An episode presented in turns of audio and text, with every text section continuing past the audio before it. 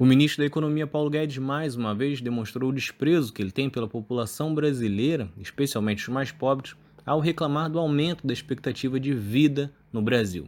Porém, esta não foi a primeira vez. Relembre aqui 10 comentários absurdos de Paulo Guedes, o herói de grande parte da mídia e principalmente dos liberais. Em fevereiro de 2020, Guedes disse que o funcionalismo público era um parasita e estava matando o hospedeiro, que era o Brasil. Naquele mesmo mês, Guedes disse que o dólar alto era bom, pois até empregado doméstico estava indo para a Disney.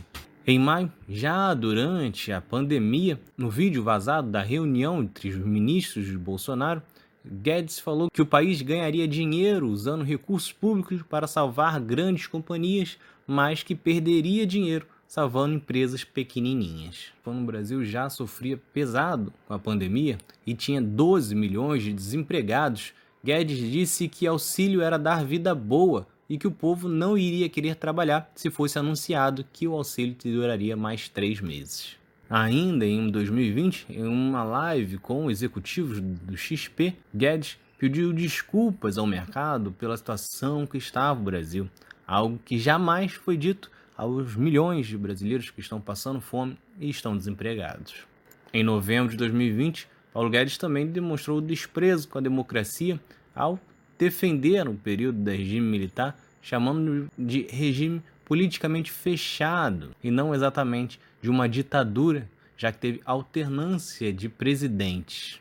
No final de 2020, o ministro Paulo Guedes também dizia que não existiam evidências que ocorreria uma segunda onda da pandemia e que não existia a possibilidade de prorrogação de auxílio. Com isso, em dezembro, todos os brasileiros que passavam necessidades ficaram sem auxílio, que só voltaram a receber agora em abril. Detalhe que até de janeiro a abril ocorreram mais mortes no Brasil pela pandemia do que durante todo o ano de 2020. Só que Paulo Guedes também demonstra estar vivendo um mundo mágico dentro da sua própria cabeça. Isso porque, mesmo vendo a fome crescer, o desemprego crescer e os preços no mercado disparando, Guedes ainda declarou que as pessoas agradecem toda vez que encontram com ele no mercado. Em março deste ano, Guedes também fez uma convocação para que empresas do setor privado comprassem vacinas, fazendo que ocorresse o fura-fila, na qual pessoas com maiores condições poderiam passar na frente das que mais necessitam das vacinas.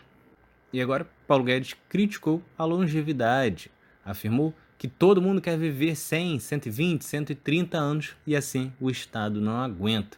Isso sendo dito em um momento em que o Brasil tem cerca de 400 mil mortes por causa da pandemia. A pergunta que fica agora é: até quando Paulo Guedes ainda vai ser o queridinho dos economistas, o queridinho de parte do setor da mídia especializada na parte política?